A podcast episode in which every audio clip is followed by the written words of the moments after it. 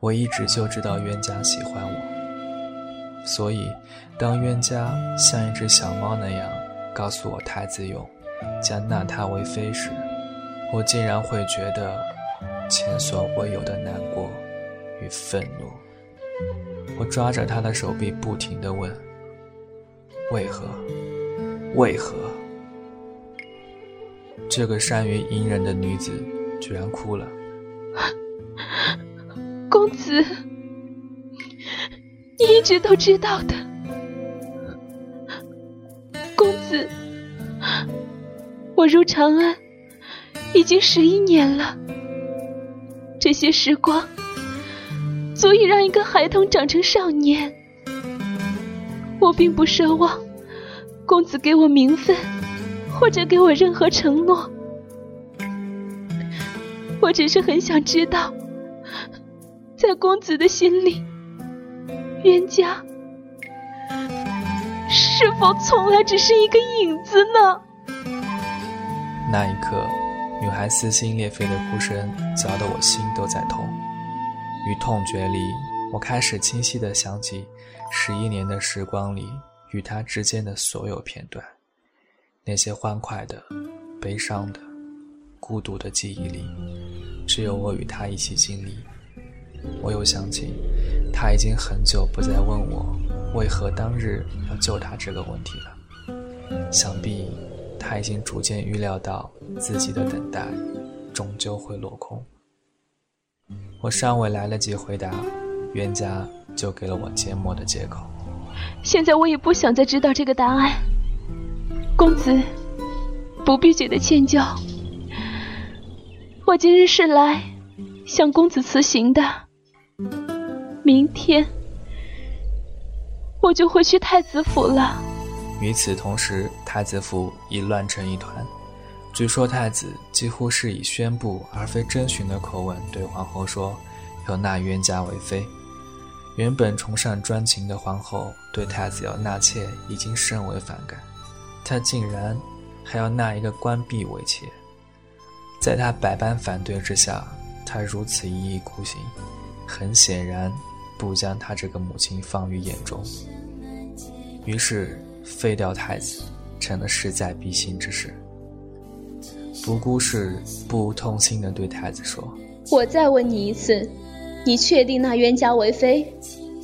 我的太子，你要想清楚这么做的后果。”一向优柔的太子，在这件事上却颇为果断。他不知道，他是在用江山。甚至性命，来搏一场关于他与她的爱情。他没有后悔过。当他十年前在晋王府第一次见到冤家时，他便预感到生命中将会经历一场或许至死都无法得到的爱情。十年来，他一直谨慎而无望地与她保持距离，因为他是关闭，也因为他是晋王的人。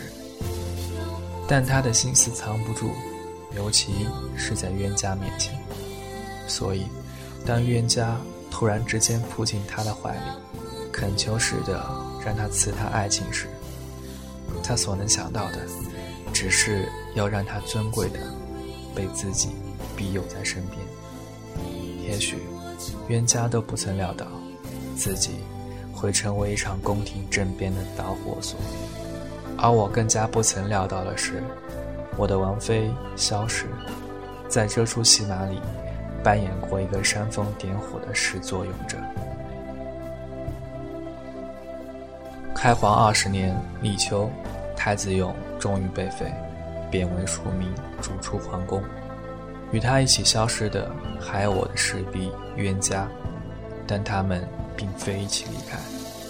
我的哥哥孤身远走洛阳。我亲自将他送到城外。他们消失的三个月之后，王妃萧氏还是告诉了我冤家的下落，他死了，被我母亲独孤氏赐以毒酒。我早料到，可能是如此的结局。有那么一瞬间，我突然好想蹲下身来大哭一场。我不知道，这样莫名的冲动。是否源于我身体里住进的那个叫爱情的东西？然而，冤家不在了。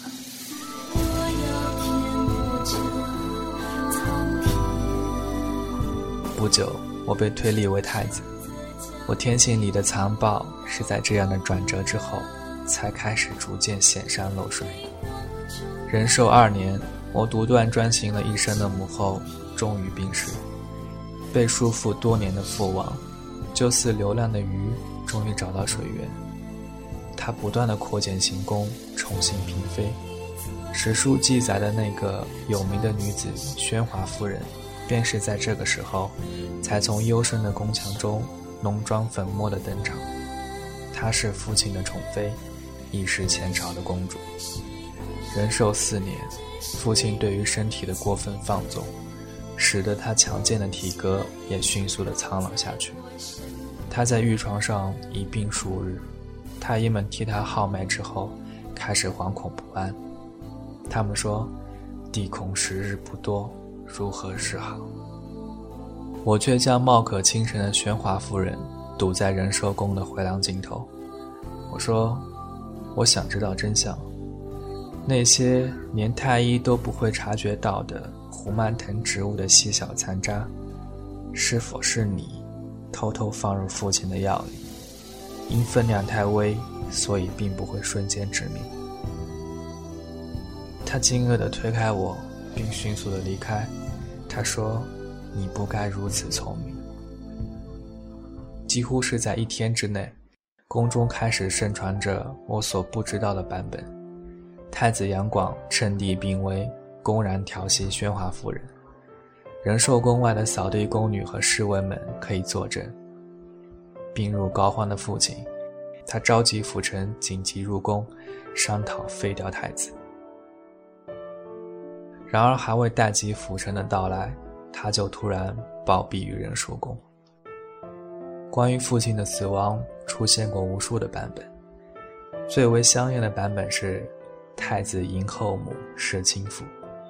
没有人会想寻找死亡背后的真相，也许除了我，而真相，我也不知道。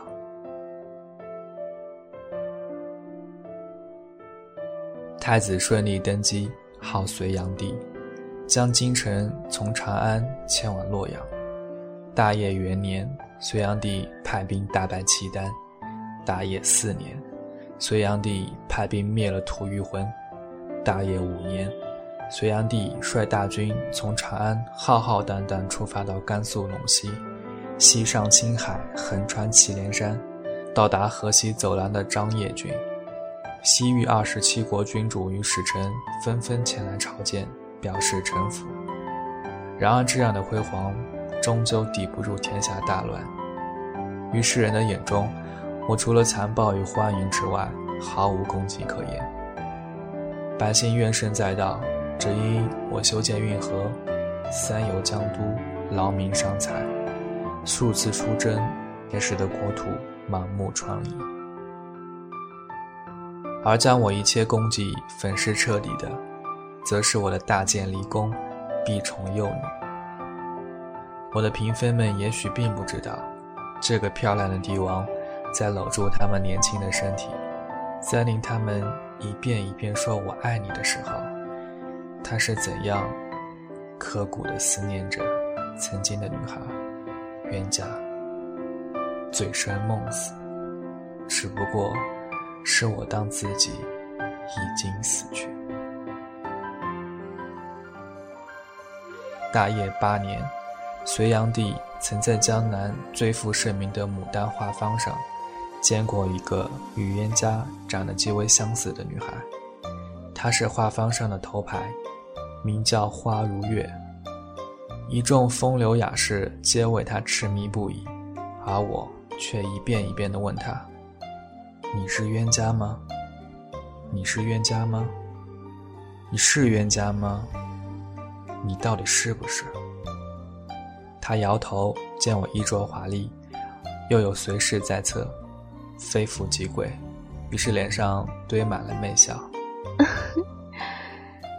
若是公子觉得我与您认识的某位故人很像，那公子您今晚就当我是他吧。我没有出声，只是用力的将女孩的身体抱入怀抱。她不是冤家，曾经骄傲的少女冤家是永远都不会染上如此媚俗的习性的，否则我该是多么心痛呢？翌日。我在温香暖玉中酣意的醒来，花如月正在对镜梳妆。公子，你醒了。她穿素净的衣裙，淡雅着一张脸。我对自己说，就算他不是冤家，我也可以让他从今以后当一世的冤家。我对他言明自己的身份。我说我会赐予你享不尽的荣耀。出乎我的意料之外，他竟然拒绝了。我可以当一时皇上心中那个人的影子，但当不了一世。我想了想，觉得他说的话有几分道理，于是不再勉强。那是我最后一次见到这个与冤家长得极为相似的女孩。那之后，我在返回江南时，牡丹画坊里已换了新的花魁。无人知道花如月的行踪。于是，在以后的时日里，我总是会回忆与花如月在一起的每一个片段，每一句话。我甚至开始越来越笃定，他也许就是冤家。他还活着，他的离去只是为了避开我而已。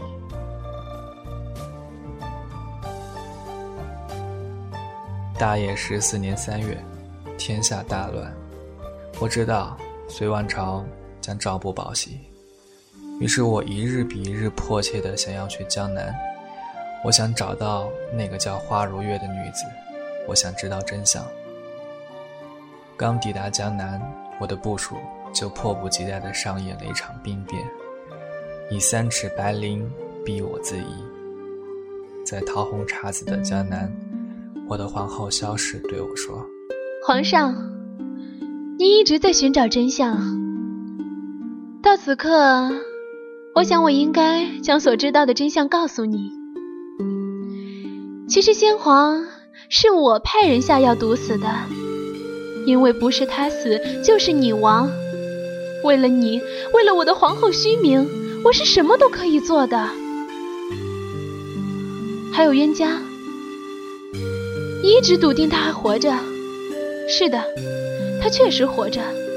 那是废掉的太子勇对他的母亲独孤氏唯一的请求，否则他就死在他面前。所以，冤家确实是活着出宫的。至于后来他去了哪里，我就不知道了。我一直骗你，只是还奢望着与你之间的关系。会因为他的死去而有所不同，皇上，我也是可以比想象中要爱你的。我之所以告诉你这些，是希望将来你能有继续活着的信念。幸好我对宇文化及有些许防备，于是安排了人在他身边。我能做的，只是将你安全的送出去。也许你还会被发现。被追杀，你会隐姓埋名，但至少你活着，这对我就足够了。为什么你不是救自己出去？我更需要的是尊贵的虚名。我会留在这里。我知道宇文化及垂涎我的美貌，他一定会赐我尊贵的荣耀。之后发生了什么，我已经不再记得。彼时，我在一艘去往波斯国的船上。年轻的船家说：“公子一定出生于大户人家，送您到渡口的夫人真是貌若天仙。想必您一定爱极，才装醉不愿离开的吧？还是两个家丁教您抬上船的呢？哎，如今商人都被迫去波斯国谋生，世道太乱。这不，隋国皇帝。”竟然在江都自缢，据说死前以刀割花了自己的脸，血肉模糊，想必是觉得自己无以面对天下苍生吧。我怀中有沉淀的重物压迫，我摸了一下，发觉是成金条状的东西。这些财帛足够我在波斯国富锦一生。在我的口袋里，我又摸出了一张纸条。我也是爱你的。这是消失留给我最后的念想。许多年以后，我一直记得，在漆黑的大海中央，船在风速里航行，我发出比动物还要悲伤的哭声。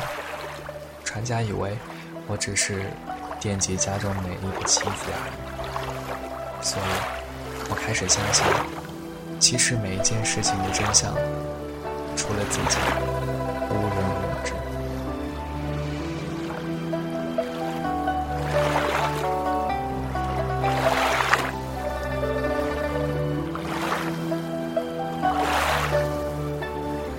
在波斯国，没有人会想到那个眼神忧郁、一袭长袍的说书人，曾经是某个帝国的国王。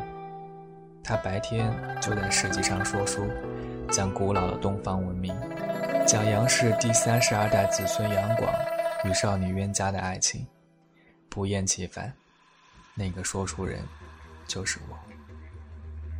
我一天天的老去，一天比一天想念。那个叫冤家的女孩，而江南远在万里之遥。转眼，我来波斯国已经七年了。第七年春天将近的时候，我决定冒性命之忧回去。漫天飞絮的江南，娇花如月的女子，在得知隋炀帝自缢之后，便大病不起。人临死之前，脑海里总会特别清晰的涌现前尘过往。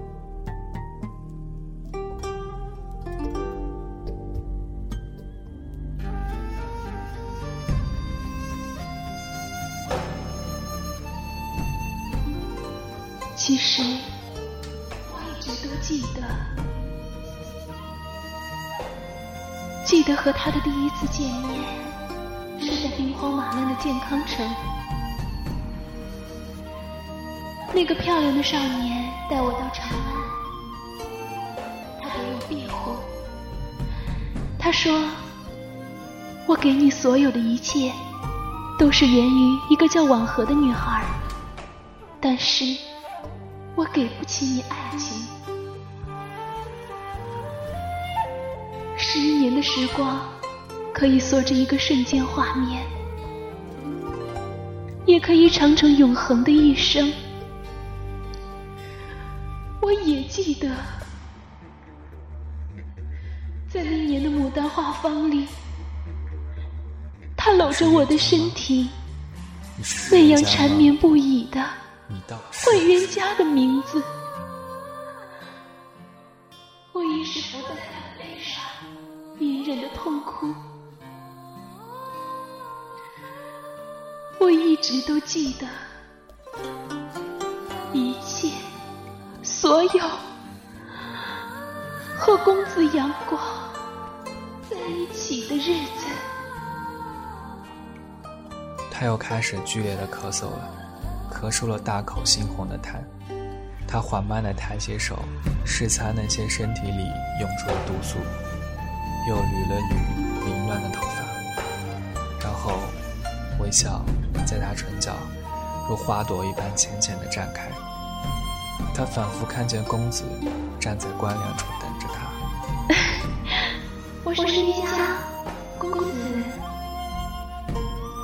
七年前，花如月凄凉死于江南最下的一天晴。